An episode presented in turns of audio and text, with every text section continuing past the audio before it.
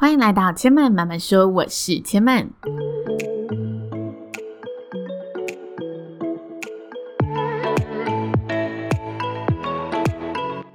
目前频道在 Apple Podcast、Spotify、KKBox 以及 Google Podcast 都听得到。喜欢的朋友，欢迎帮千嫚订阅并留言评论，让更多人可以认识千嫚慢慢说喽。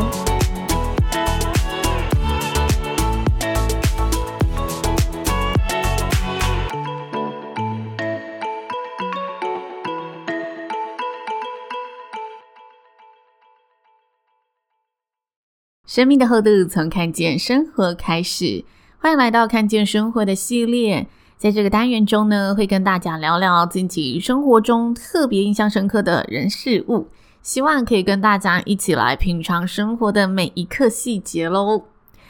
你是为了工作而生活，还是为了生活而工作呢？这一道题目呢，是许多人都曾经思考过的人生大哉问。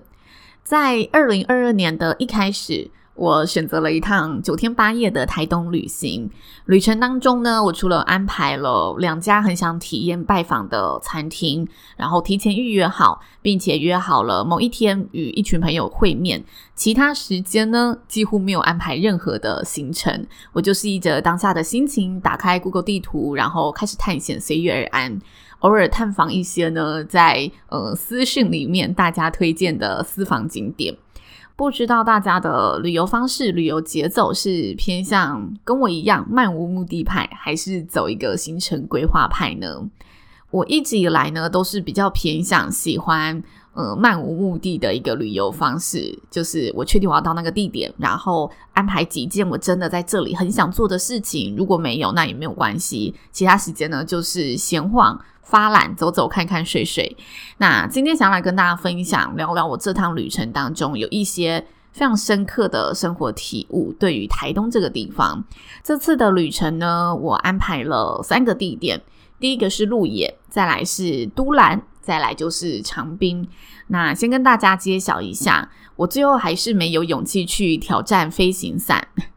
跟大家科普一个飞行伞的台湾小知识。因为我第一天呢，鼓足勇气，然后到了路演住宿嘛，然后我就到饭店的柜台询问他有没有飞行伞的合作厂商。我想说，那就冲一把吧，就去吧。那他却告诉我呢，目前台东的飞行伞厂商其实都是走一个游走。法律边缘、合法边缘的经营，所以他们不主动推荐。加上呢，刚好我去的那几天气流其实是不太适合这项运动的，所以他建议我就是安全至上，可以好好考量。我听了这席话之后，原本加满的勇气值呢，开始慢慢的消退，很像那个气球。被戳了一个洞，然后慢慢的消气的感觉。那呢，我还是有点不信邪。我想说，我去看一看他到底在说什么，因为我没有听过呃飞行伞合不合法的这件事情。那我就打开 Google 搜寻了一下，结果发现呢，真的网络上很多资料都有跟大家倡导，就是无动力飞行伞目前在台湾，除了屏东政府有明确的立法规范，还有宜兰政府去年有提出草案。其他的县市其实目前的法规都是缺乏的，所以如果真的发生了意外，业者是没有罚则的，就没有法律可以去呃限制业者，或者是去呃处罚规范业者。那消费者等于就是要自行承担所有的后果，所以在玩这一些就是比较。刺激，或者是他一发生意外，可能就是比较大的意外的这些运动的时候，他会让你签切结书。这切结书上面你就要看清楚，为什么他要你签切结书。那我就因此打退堂鼓，瞬间所有勇气就是消失的无影无踪。虽然没有玩飞行伞，但是呢，我觉得没有热气球的鹿野高台真的是心旷神怡。大家有机会可以趁着呢，不是热气球的季节去鹿野高台走走，我觉得也是一个蛮棒的选择，蛮棒的景点。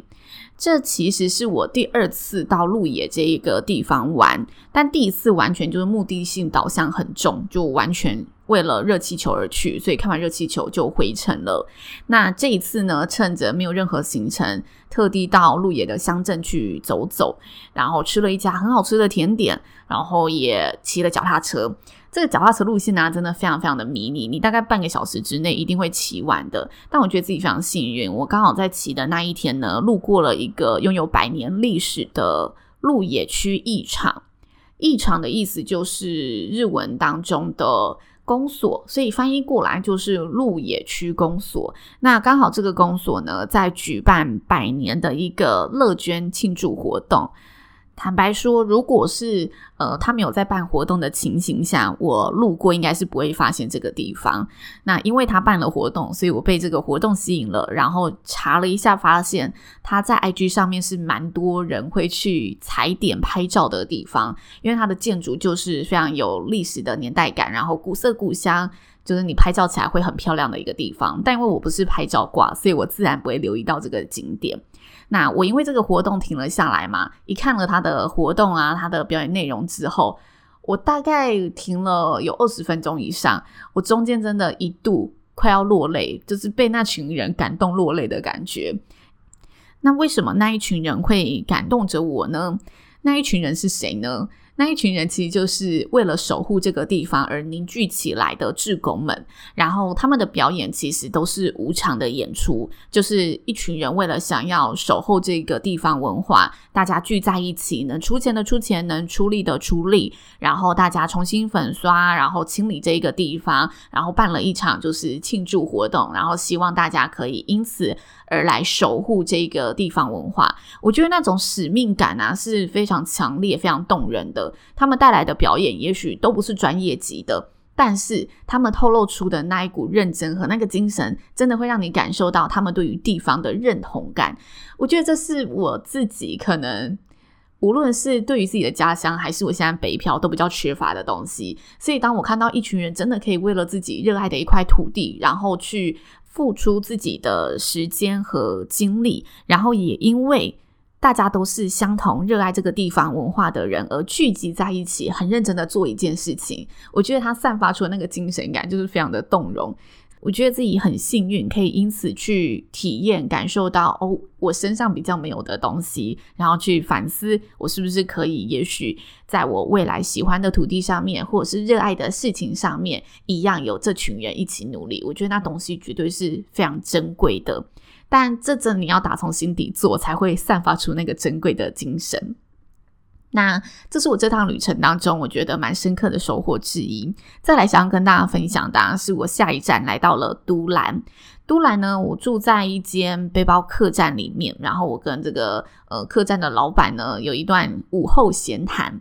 大家可能都有听过或者看过都兰国小的书包。前几年在新闻上非常的红嘛，因为它的谐音非常的有趣。但是大家不一定真的到过都兰，我也是第一次到都兰旅行。那为什么会选择这个背包客栈呢？因为我同行的朋友曾经在那里打工度假，然后已经是六七年的事情了，所以他对于这个地方有一种非常怀念的感受，我们就选择了这里。那回去之后呢，他就呃发现其实。景物依旧，但是人事全非，就是连这一家背包客栈的呃老板都换了人。虽然是同一个地方，但是当时那一群人也都不在了。因此呢，我们就跟这个客栈的老板聊起了以前的都兰是什么样子，然后以及这些年都兰的变化。这是我第一次到都兰这个地方，所以我其实对于这个地方是一个全新的认识。但是呢，我从言谈之中发现，其实老板他对于都兰这个地方有非常浓厚的情感，然后也有很多昔日情怀在里面。所以我就问他啦，说：“那你觉得这些年都兰的变化对你而言，它不同的差异在哪里？”那这个老板呢，他不假思索，然后又非常淡然的回应我：“嗯，突然就是一个不再是生活的地方了。”我对于他这个答案呢、感到有一股说不上来的惆怅感。那接着老板就开始说，为什么他这么觉得？那他其中说到的重点，大概就是都兰书包兴起之后。其实这个地方就逐渐的商业化了，包括非常无奈，他现在经营的这间客栈，那个地主的老板一直很想要卖这块地，所以他前两年正想要好好的重新打理的时候，老板就说：“诶，可能租约到期了，他要卖给呃其他的想要来投资的投资客。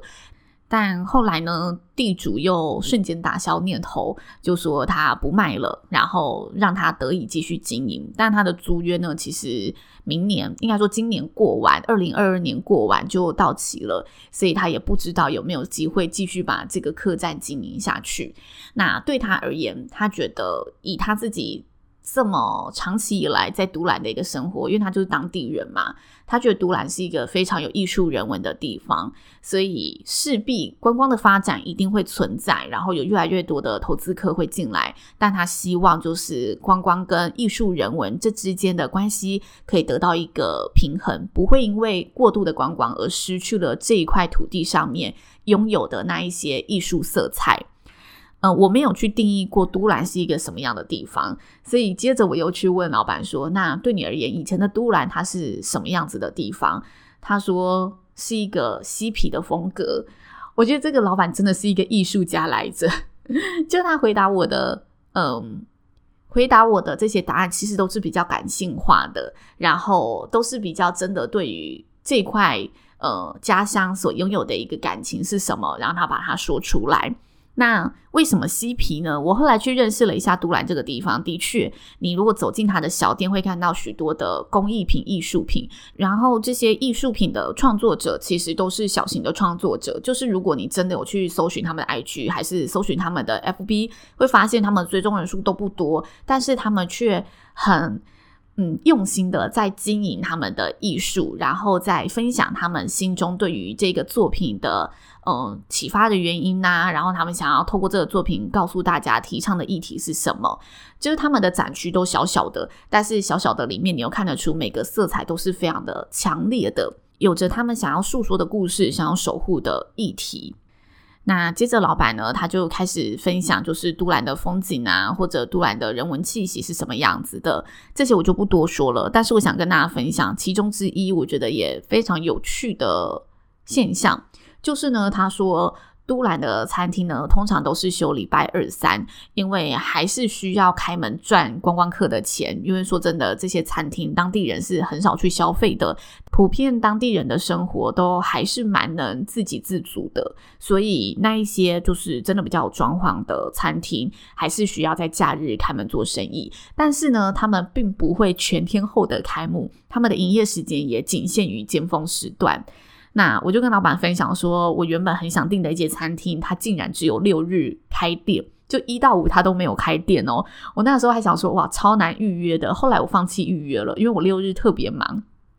都有活动嘛，所以每当我想起来的时候，其实也过了它的营业时段，大概都是营业到八点就结束了，或者是它中间就是十一点开门，营业到两点，然后嗯下午时段就没有开幕，然后我就完美的错过了这些预约的时间。后来我就想，好，那就不预约了，随遇而安。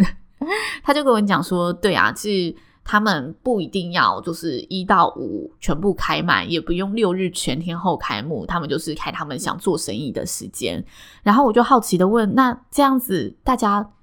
嗯，这些钱活得下去吗？我问完这个问题之后啊，就突然意识到我的思维真的非常的狭窄。因为老板呢，他对我笑了一下，然后就说：所以其他时间他们就是用来生活啊。我就突然哦，懂了。这就是嗯、你心中的所谓生活的样子，生活的地方。你来，我开门工作；但你不在，我好好的享受生活。然后，我也突然意识到，我自己真的用了一个呃非常，我觉得就是市侩的角度在看这件事情。市侩没有不好哦，就真的我现在生命状态，我还需要多存点钱嘛，所以我一切都是以诶这样赚得到钱的考量嘛去看生活这件事情。但跟老板的这一场对话，又让我重新的思索起了，就是大家可能都思索过的人生大哉问，就是你是为了工作而生活，还是为了生活而工作的这个问题。我觉得我会重新的再好好的来调整，然后好好的想自己到底以后这个比例要怎么拿捏。跟大家分享一个我最近朋友的故事。他刚好呢在呃去年回到家里，然后去经营家业。那瞬间自己当老板嘛，每天睁开眼都要张罗生意，对他来说很不能适应，因为几乎你每天都要想着哎怎么赚钱，然后担心公司里大大小小的事情。那他对于家族的长辈，好像生活重心就只有生意这件事情，他感到非常的可悲。所以他跟我们聊天过程当中，他就有提到，他说啊，他觉得怎么叔叔阿姨呀、啊，每天都只是担心的这些生意会怎么样，他们没有其他的生活了吗？他们就连就是休假都要打电话进公司问东问西的，他觉得这样的生活非常的可悲。我听完这一席话之后啊，当下是觉得，嗯，这样去呃断定一个人的生活，其实是不全然公平的。但是我说不上来为什么，直到呢都兰的这一趟旅程，我突然觉得那是同样的本质，就是我们都忘了用另外一个角度看，我们都只站在了自己的角度去看待这整件事情，就像我站在我的角度去看待。都兰的呃店铺的老板，他怎么可以只经营六日，然后一到五完全店休？他怎么生活？我单纯用了我想赚钱的角度去看这件事情，而我这个朋友，他单纯用了他不想要一到五，甚至连假日的时间都要耗在公司里面，所以他觉得叔叔阿姨把所有的重心都投注在公司里面是非常可悲的一件事情。他们生活除了事业什么都没有了，但真的什么都没有了吗？如果经营好生意就是他所追求的生活呢？那对他而言，他其实拥有了全部。所以我觉得，嗯，我们每个人其实都是在替自己选择生活的形状。然后我们常常去否定、批评，或者感受到，诶，他的生活好不可思议哦。其实都只是从我们自己的角度出发而已。而这个角度常常显示的、反映的是我们内心的排斥，或者我们内心的渴望。就像我的朋友，因为回去接家业，他尚未适应工作就是生活的全部，所以他否定这件事情，因而去批评，觉得哦，叔叔阿姨的生活是很可悲的。就像我自己，我对一家店铺只开六日，他要怎么生活这件事情感到不可思议。但其实这也反映出了我只用钱来定义着生活这件事情，我并没有让自己用更多的角度去开放的看待这个世界。所以我觉得这是我这一趟旅程当中蛮棒的一个收获和心思，也跟大家分享。希望大家会喜欢今天的节目。那千嫚慢慢说，今天就说到这里喽，也邀请大家下次再来听我说喽，拜拜。